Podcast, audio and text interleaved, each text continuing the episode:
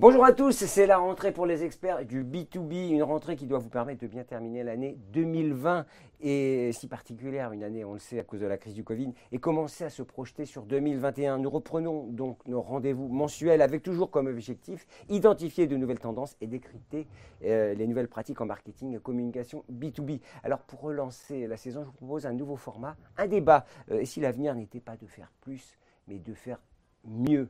Euh, oui, en marketing, le toujours plus, toujours plus vite n'est peut-être pas la bonne réponse à apporter en cette période. On va débattre pour essayer de trouver une réponse en équilibre, hein. une approche de long terme, bien entendu, structurante pour les entreprises, visant à développer le capital de sa marque tout en faisant un socle solide et rassurant dans le temps, et une démarche de court terme afin de prendre des positions face à ces concurrents. Alors, euh, pour débattre de tout cela, quatre invités de l'agence RSI, un petit jeune qui arrive et qui fait ses débuts sur notre plateau, Michael Gage, data analyst chez RSI, bonjour. Bonjour. Un second petit jeune qui l'accompagne à sa gauche, Stanislas Perrimbidan, Ibon Team Leader chez RSI aussi. Bonjour. Bonjour. À ma gauche, à moi, Mathieu Fischer, directeur associé chez RSI. Évidemment, l'incontournable Iria Marquez, directrice associée chez RSI. Iria, je vous passe la parole à vous hein, pour commencer. Euh, vous avez identifié sept tendances euh, pour cette fin d'année. Est-ce que vous pouvez nous les présenter en quelques phrases? Bien sûr, cette grande priorité à organiser euh, avec ses équipes marketing, euh, l'ABM, Account Based Marketing, qui reste aujourd'hui la façon la plus euh, rapide d'enclencher du business et souvent à moindre budget. Ça, c'est la première. La deuxième, c'est la marque qui, au virage de la crise aujourd'hui, doit prendre de nouvelles responsabilités et les exprimer. Les médias, puisque euh, cette, euh, cette rentrée marque un certain nombre d'innovations euh, techno, dont la télé segmentée, propre au B2B, quelque chose dont on parlera plus largement, mais qui est vraiment une grande innovation. L'influence, c'est une façon euh, peu travaillée par le B2B, mais qu'il faut euh, travailler plus amplement et qui permet de- d'utiliser des influenceurs sur les réseaux sociaux. Le contenu dont on disait toujours qu'il fallait faire court, bref, rapide, et dont on voit aujourd'hui que les lectures longues, les, les écrits longs sont extrêmement euh, rémunérateurs en termes d'attention. propice à la lecture aussi. hein. Exactement. Mhm. Euh, et la lassitude, hein, des choses courtes et, et assez insipides. Euh, les, le- la data, Mhm, qui sûr. est évidemment que, que j'ai particulièrement à cœur et qui est aujourd'hui un, un moyen trop peu utilisé pour aider les équipes marketing à bien piloter et à bien prioriser euh, à la fois en termes on est d'efficacité. mature sur la data? On peut dire qu'on est mature? Non. Pas encore. il Non, encore pas encore. Je vous préviendrai, d'ailleurs avec hein. Et puis euh, enfin les euh, événements qui sont euh, aujourd'hui mis à mal et en même temps la bonne nouvelle c'est que c'est un énorme terrain d'innovation, notamment avec les événements hybrides sous toute forme et qui privilégient, c'est la priorité, qui privilégie l'expérience euh, qu'on offre aux gens qu'on invite. Alors on l'a compris, hein, ces sept piliers sont dynamiques puisque dans chacun d'entre eux, c'est de l'innovation. hein. C'est vrai qu'à chaque fois, il y a des- une Exactement. certaine porosité entre ces piliers et ils sont incontournables et, et les évaluer. Mathieu, vous défendez-vous l'idée d'une marque forte qui s'installe dans le temps en déployant des valeurs? Alors dites-nous en plus. Alors en fait, euh, bah, c'est assez simple. C'est-à-dire que nous, chez RSI, euh, en tant qu'agence B2B, on s'occupe de cycles de vente qui sont souvent assez complexes. Cycle de vente complexe, ça veut dire qu'on va souvent chercher une problématique depuis le moment où une marque doit se faire connaître, doit penser à ce qu'elle est, la web, etc., jusqu'au moment très aval où on a des commerciaux qui vont faire signer des bons de commande. Donc on s'occupe un petit peu de tout ce qu'on appelle ce, funnel, ce, journée. Et donc ce qu'on voit, euh, parce que nous ça nous donne un scope extrêmement large, et depuis des problématiques très très brandes jusqu'à des problématiques très très business. Et ce qu'on voit aujourd'hui sans surprise, bah, c'est que le business, il a pris la priorité sur le brand. Alors c'est normal, on Ouais. est dans un contexte très compliqué. on est dans une course contre la montre. un peu. Exactement, et on comprend tout à fait que les acteurs aujourd'hui soient pris un peu par une urgence business et, euh, et qu'on vienne plus nous voir pour générer des leads très concrètement que pour refaire son logo ou sa devanture. Alors, c'est tout à fait compréhensible, c'est tout à fait légitime, euh, mais euh, il faut faire juste attention à ce que cette tendance-là ne- n'en vienne pas au bout d'un moment à un petit peu faire oublier toute la puissance de la marque. Euh, deux points, à mon avis, qu'il faut, avoir, faut avoir en tête. Le premier point, c'est que on n'est jamais aussi meilleur en perf tout en bas de la chaîne que lorsqu'on a une marque forte au début. Et euh, la plus belle campagne, il nous arrive souvent sur des campagnes de lead gen de les doubler par exemple d'une campagne de notoriété, ne serait-ce que pour que les gens bah, cliquent sur une marque qu'ils connaissent et qui leur inspire confiance. Et puis un deuxième point qui me semble aussi important à souligner, c'est que, euh, et on, l'a vu avec les messages propres au, contexte du Covid, euh, on a des exemples de belles choses qui ont été faites par des marques B2B, qui ont montré de la solidarité avec leur écosystème, qui ont payé leurs fournisseurs en temps et en heure, qui ont aidé les petits commerçants qui étaient dans leur chaîne de valeur, etc. Il y a tout un discours très puissant de partenariat économique qui est une bonne occasion dans le cadre de ce redémarrage économique qui pourrait nourrir la marque aujourd'hui et euh, il ne faut pas passer à côté. La, marque, c'est aussi une expérience personnelle qu'on vit. Hein. Ce, rapport qu'on a à la marque, elle est pas véritablement quantifiable, mais en tout cas, elle, existe. Absolument, on la lit, la marque, on la voit, mais on la vit. Mmh, on la vit, bien entendu. Sébastien, à ma droite, hein. euh, on voit se multiplier les contenus brand content, hein, alors euh, les contenus, pour nourrir les marques. Maintenant, avec l'inbound marketing notamment, est-ce que les entreprises ont le temps d'attendre? Parce que c'est une stratégie longue. Effectivement, alors oui et non. Euh, la réponse, c'est le temps de déploiement d'une campagne d'inbound marketing, euh, c'est long. Ça prend généralement plus de six mois.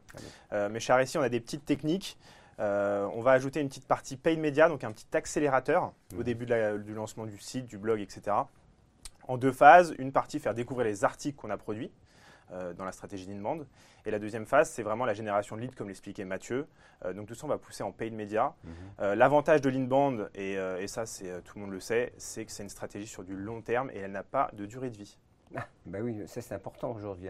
Mais en même temps, on voit bien l'articulation qui doit être faite entre la nécessité d'aller vite et la nécessité de se, projeter. Michael Gage, vous êtes un peu l'arbitre, hein, puisque c'est vous qui allez par les chiffres, hein, et les chiffres disent toujours la vérité. C'est euh, vrai, hein, vous allez le dire. Alors, comment aller plus vite et générer plus de leads Et en même temps, comment détecter les tendances lourdes? On voit bien qu'on revient un peu sur ce sujet, un court terme, long terme, et cette opposition permanente. Alors, c'est à travers la data, la data qui est au centre de tout, au centre des équipes. Euh, c'est euh, dans un premier temps, il y a trois grands piliers. Le premier, premier c'est de générer de la data, puisque sans, sans data, on ne peut rien faire. Tout est occasion de data tout, est occasion de data. Mhm. Euh, pour ce faire, il faut, euh, il faut mettre en place des tracking, il faut, euh, il faut mettre en, place des coordinations entre les équipes pour fluidifier toutes les différentes sources de données. Une fois qu'on a, une fois qu'on a mis en place tous ces tracking, il faut analyser la data et, et c'est là que, et là le, le, scientifique rentre en, Exactement. Euh, et surtout, euh, un point très important, c'est qu'il faut que la data soit digeste à toutes les équipes. Hmm. Euh, il, faut, il faut que tout le monde puisse comprendre. Le message doit être simple, c'est vrai. Il faut avoir beaucoup de chiffres, il faut y sortir quelque chose de simple. Exactement. Donc, générer plus de leads vite, oui, mais bien. et comment bien faire C'est en donnant des, des, insights, en donnant beaucoup d'indicateurs mhm. aux équipes à travers des dashboards notamment. voilà. C'est vrai que le commercial se nourrit véritablement de, chiffres, de, comportements, d'attitudes, de prévisions. Euh, la data, ça a un côté prédictif, justement, et c'est ça qui, permettra au commerce d'avancer plus vite, mieux. Effectivement, oui, euh, la data, euh, à travers la data, on peut faire des analyses comportementales, mais aussi des analyses prédictives, de manière à optimiser euh, que optimiser les campagnes euh, commerciales, mhm. euh, les campagnes de publicité, et donc d'optimiser l'optimisation et le maître mot. Voilà. Le business, parce que c'est vrai que la data, ça nous donne des indications. On voit bien, c'est un sujet. Charissi, ça fait longtemps qu'on en parle de la data.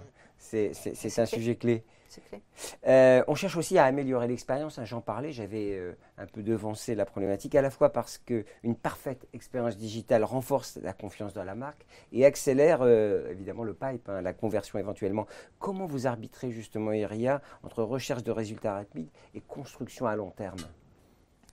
Tout ça tourne autour d'une question fondamentale qui est, une fois qu'on a établi la marque, hein, qu'on lui a donné sa personnalité, qu'elle est visible, c'est quelle relation la marque pilote, parce que c'est elle qui reste, qui reste le pilote de la relation qu'elle va engager avec ses cibles. Donc, quelle relation elle engage avec ses cibles mhm. de, Sur quel style, par quel canot, etc. etc. D'où l'intérêt, euh, effectivement, des dashboards mhm. euh, pour nous dire tel canal est plus efficace qu'on ne le pensait ou à l'inverse moins. Et donc, euh, piloter et réorienter ses priorités. Mhm. L'expérience aujourd'hui, ce qu'on appelle l'expérience client, qui commence bien avant qu'un contact soit notre client, l'expérience client, elle elle a été complètement cristallisée par, par le Covid et notamment par le confinement, où les individus ont fait monter une, un, critère émotionnel extrêmement haut dans le rapport aux marques, y compris en B2B, parce qu'il y avait une dépendance hein, euh, à, ce moment-là. Et donc aujourd'hui, ça nous challenge d'autant plus à trouver à la fois sur le long terme des expériences globales, le parcours de conversion le plus fluide, et à la fois sur chacun des items, chacun des points de rencontre, à aller fine-tuner euh, mmh. des éléments qui sont à la fois lui, c'est-à-dire la façon dont un support digital est créé et euh, de façon plus globale, comment il l'amène euh, à l'étape suivante. Euh, on, parle on a parlé beaucoup de résilience hein, pendant cette crise. La marque, c'est aussi la résilience, hein, Mathieu, je crois qu'on peut dire. C'est aussi cette capacité à se projeter, à se dire, elle est là, elle tient dans la durée. Bah, la marque, c'est un... elle est là pour ça, hein. elle est là mmh. pour donner confiance. Donc mmh. cette confiance, ça justifie qu'on s'adresse à telle marque plutôt que telle autre. Ah ça justifie qu'on paye plus cher telle marque plutôt que telle autre. Mmh. Et donc, euh, la marque, elle sert à ça, c'est cette valeur immatérielle qu'on apporte effectivement une proposition de valeur, produit, service, euh, mhm. de quelque nature qu'elle soit. capital, bien sûr. Euh, alors, nous sommes donc dans, une, dans un marathon et un sprint. C'est ça que j'ai l'impression qu'il faut courir lentement mais se hâter. comment on fait, Mathieu Eh bien, c'est eh ben, pas facile. Et effectivement, on évoquait tout à l'heure en termes de. longtemps, je dirais plutôt. Et longtemps, lentement et se hâter, voilà. Exactement, se hâter lentement. bah, c'est, en fait, ça demande un mix ça demande à mettre en place un mix d'actions et d'avoir vraiment, de, encore une fois, de ne pas, pas céder aux sirènes du court terme et d'être en capacité justement de, combiner ces différentes rythmiques. Moi, je vais prendre un exemple très concret. On va parler contenu.